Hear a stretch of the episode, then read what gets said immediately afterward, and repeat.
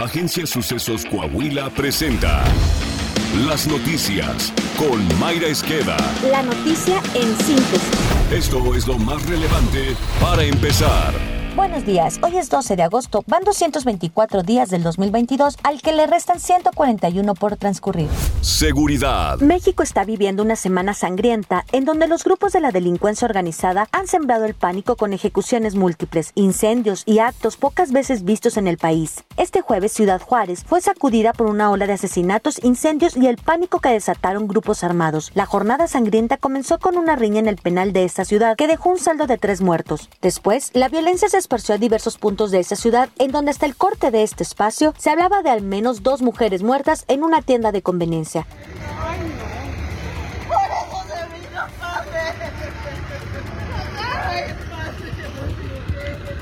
En otra más, el saldo fue de cuatro personas lesionadas y en otro comercio un hombre fue baleado. Además, en el periférico sujetos armados tiraron la cabeza de una persona. Por la noche, cuatro empleados de Mega Radio fueron asesinados luego de realizar un control remoto. Se habla de por lo menos otros tres lesionados. Información extraoficial señala que están, acababan de realizar un control remoto, es lo que están diciendo. Y pues esto se da en esta ola de violencia lamentable aquí en Ciudad Juárez en este día. A esto se suma que comandos armados lanzaron bombas molotov, prendieron fuego a diversos comercios, una gasolinera, así como camiones incendiados, ataques armados y se habla además de que al menos hubo una ejecución. Estos hechos se dan a tan solo unos días de la jornada violenta que se vivió en Guadalajara y Guanajuato. El colectivo Red Mesa de Mujeres alertó que en Ciudad Juárez se vive de nueva cuenta una brutal ola de violencia contra las mujeres, con descuartizamientos y decapitaciones. De acuerdo al organismo, de enero a julio del presente año se han presentado 87 feminicidios en esa ciudad. La violencia que se vive en nuestro país registró entre sus víctimas a dos jovencitos inocentes, uno de los cuales murió. En Zamora, Michoacán, un comando realizó un ataque armado al centro penitenciario El Pochote. En su huida, los sicarios se abrieron fuego contra una tienda Oxo y varios vehículos. Entre ellos se encontraba una camioneta en la que viajaba una familia originaria de Tlaxcala. En la caja de la misma, un adolescente murió y su hermana resultó lesionada por arma de fuego.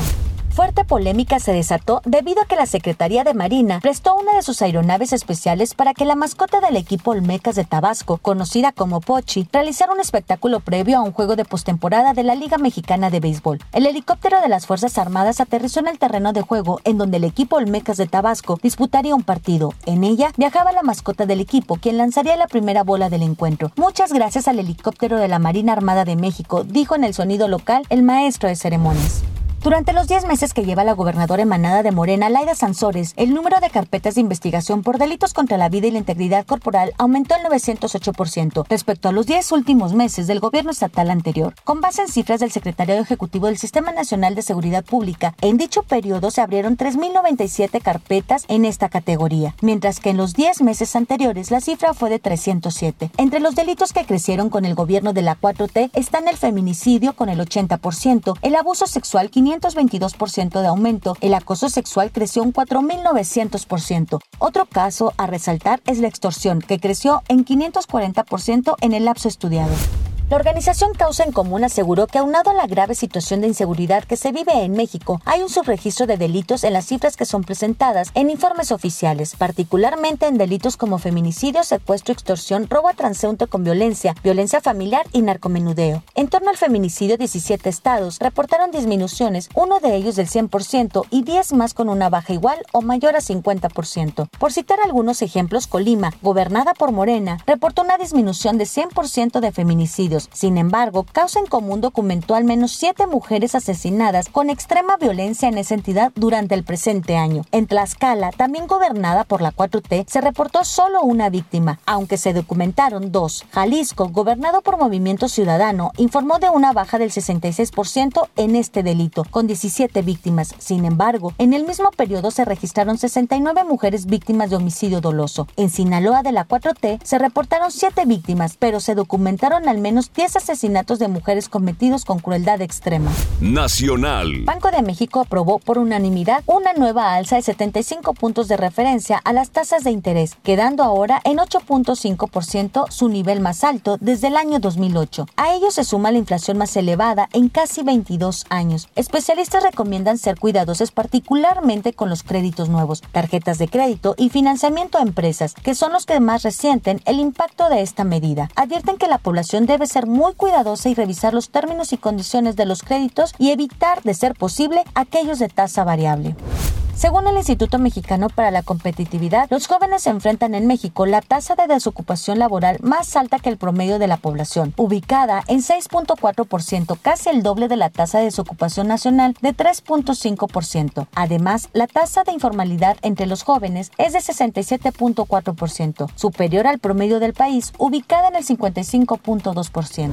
Política. En la anterior campaña de Delfina Gómez para la gobernatura del Estado de México, Morena recurrió a los servicios de al menos dos empresas que el SAT ha identificado como fantasma, a las que se le pagaron 20 millones de pesos por apoyo en mítines. A Servicios Logísticos HMC Negrete se le pagaron 15 millones de pesos por supuestos servicios en mítines y a Servitransportadora Turística Olmeca casi 5 millones de pesos para transportar simpatizantes a actividades proselitistas de Delfina Gómez, según informó Mexicanos contra la Corrupción y la Impunidad.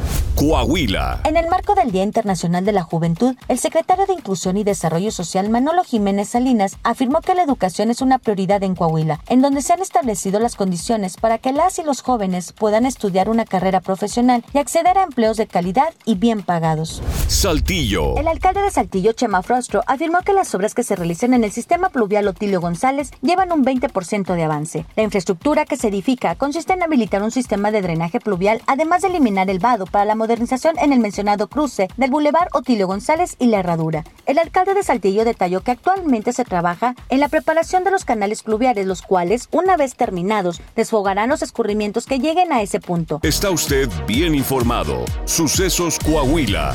Síguenos en Spotify, Amazon Music, Apple Podcast, Google Podcast, YouTube, Facebook, Twitter e Instagram.